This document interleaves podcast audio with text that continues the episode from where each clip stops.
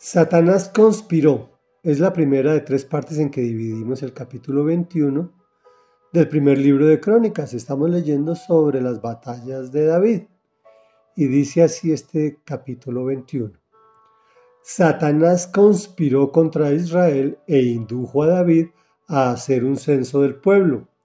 Por eso David les dijo a Joab y a los jefes del pueblo, vayan y hagan un censo militar que abarque desde Berseba hasta Dan y tráiganme el informe para que yo sepa cuántos pueden servir en el ejército. Joab le respondió, que el Señor multiplique cien veces a su pueblo, pero ¿acaso no son todos ellos servidores suyos? ¿Para qué quiere hacer esto su majestad? ¿Por qué ha de hacer algo que traiga la desgracia sobre Israel? Sin embargo, la orden del rey prevaleció sobre la opinión de Joab, de modo que éste salió a recorrer todo el territorio de Israel. Después regresó a Jerusalén y le entregó a David los resultados del censo militar. En Israel había un millón cien mil que podían servir en el ejército y en Judá cuatrocientos setenta mil. Pero Joab no contó a los de la tribu de Leví ni de Benjamín, porque para él era detestable la orden del rey. Dios también la consideró como algo malo, por lo cual castigó a Israel. Entonces David le dijo a Dios, comillas, he cometido un pecado muy grande al hacer este censo, he actuado como un necio, yo te ruego que perdones la maldad de tu siervo. Reflexión. La Biblia nos cuenta el mismo episodio desde diferentes ángulos y de forma amable con sus siervos amados. Estamos viendo una etapa difícil de David.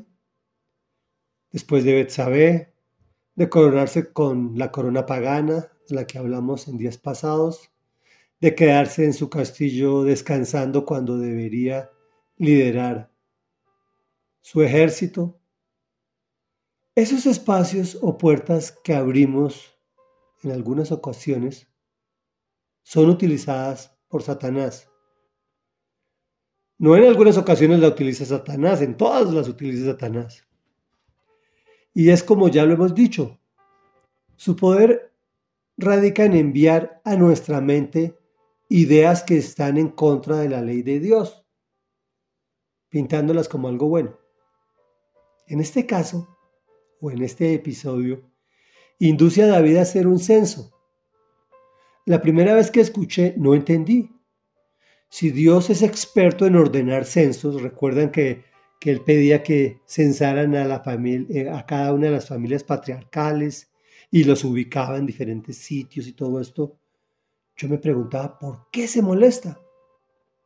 E incluso Joab, que era el alcahueta de David, le dice que no lo haga.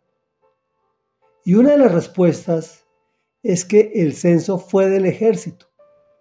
Es decir, que está desconociendo la actuación portentosa del Señor en todos sus triunfos y se los está adjudicando como si fueran propios.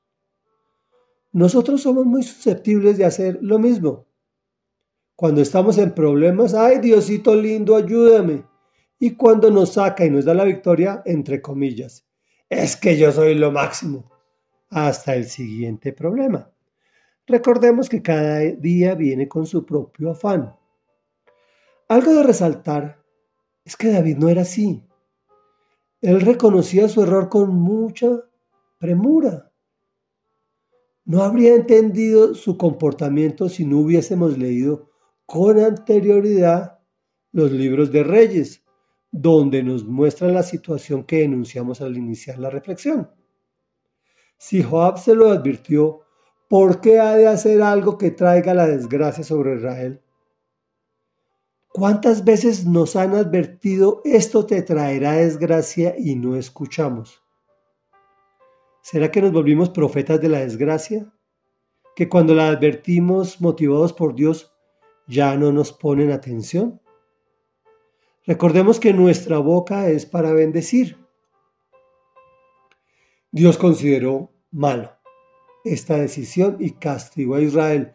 ¿Por qué a Israel si el que pecó fue David? Ya lo hemos dicho en varias oportunidades. Nuestros actos tienen consecuencias sobre los de nosotros, sobre nuestros seres queridos, sobre nuestro entorno. Después del hecho cumplido, David reconoció su pecado y pidió perdón.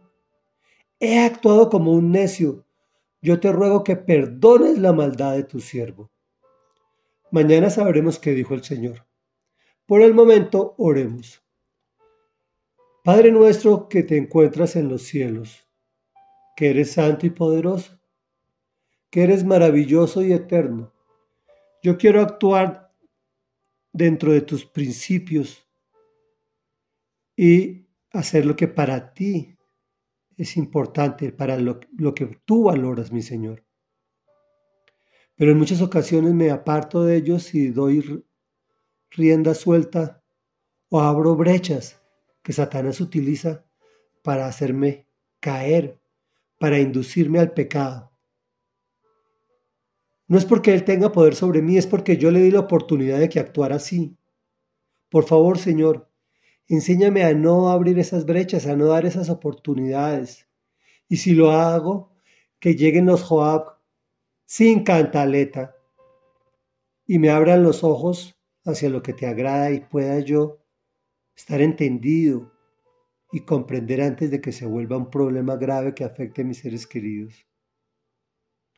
No quiero, ser, no quiero el castigo sobre, sobre mi entorno.